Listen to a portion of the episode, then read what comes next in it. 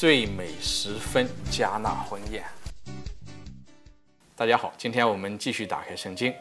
那今天呢，我们要讲加纳婚宴这一段，是在若望福音的第二章，非常的有名。我们大家都知道，在这个婚宴上，耶稣变水为酒。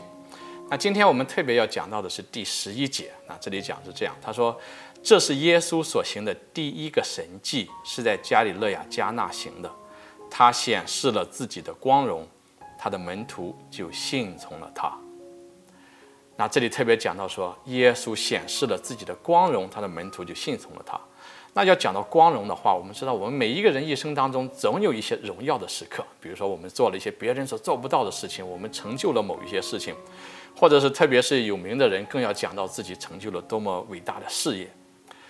可是在这里，我们讲到说，天主的儿子啊，他显示他的光荣，居然是在人的婚宴上变水为酒，这如何显示？天主的儿子的光荣呢？那在这里我给两个答案。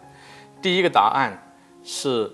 先知的预言，比如说在啊耶米耶米里亚、阿毛斯、欧瑟亚，在这些先知书里面都曾经记载过，在墨西亚来临的时代会有很多很多的美酒，那代表的是说啊很多很多的欢乐啊，人类有很多很多的欢乐。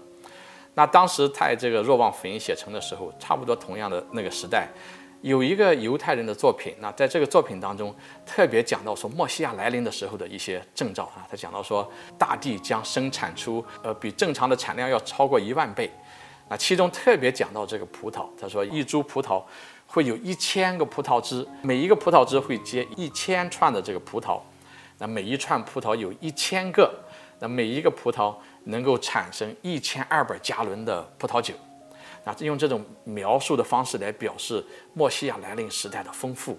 那在加纳婚宴里面特别有一个细节，在这个地方，圣经告诉我们，一共有六个石缸，每一个石缸大约是能够容纳二十加仑的容量。那我们知道说，哦，六个石缸全部加满，那差不多一百二十多加仑的美酒。所以人们把这个同时代的这个犹太人的作品和耶稣在迦纳婚宴上所行的。把这两个一下联系起来，说哦，耶稣是给我们一个标记，这个标记是说默西亚的时代已经来临啊，这是啊学者的一个啊一个解释。那今天我给大家第二个答案，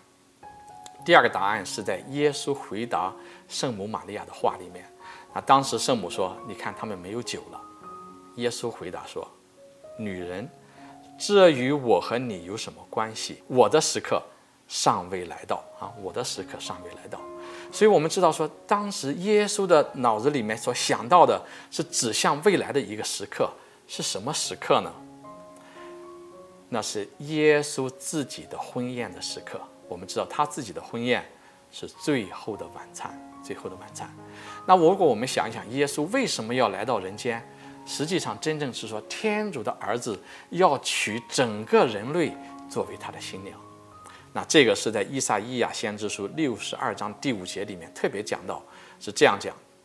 说就如青年怎样娶处女，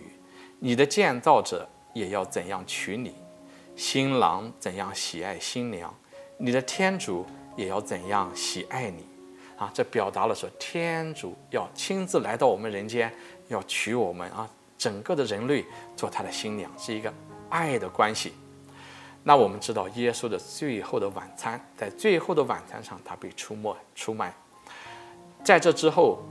他被钉在十字架上。他的最后的晚餐的最后完成这一餐，是在十字架上，最后他交付自己的生命。所以呢，我们知道，在这个时刻，耶稣坐在迦纳的婚宴上，他看到的是自己未来的那个时刻，那个最后的晚餐，被出卖、被鞭打、被钉死在十字架上。虽然他看到将要面临自己的这些事情，他希望一个人，我们人类的这一对新人，希望他们的婚姻能够完美无缺。所以，即使是他们的婚宴上一件很小的事情有缺了，耶稣都要帮他们把水变成酒，使他们的婚宴完美无缺。所以呢，在这个地方说，为什么显示了天主儿子的光荣？因为他所做的这一件事情，展示了天主对人的坚定不移的爱，而且这个爱不因为人的不义而改变。所以呢，耶稣在加里勒亚的迦纳所行的，在婚宴上所行的这一个奇迹，将水变成酒，真正的所展示了他的光荣，作为天主儿子的光荣。虽然人类将会那样不义的对待他，他仍然无条件的爱着人类。所以呢，在这里我们看到，耶稣是这样的爱了我们，所以是展示了他的光荣。那我们作为一个基督徒，作为跟随耶稣的人，我们的生命中也希望有这样的光荣的时刻。什么样的光荣的时刻呢？不是说我们自己成就了多少了不起的，我们认为的那些啊成就的事，而是真正我们能够像一个天主的儿女那样，去真正去爱的那样的光荣的时刻。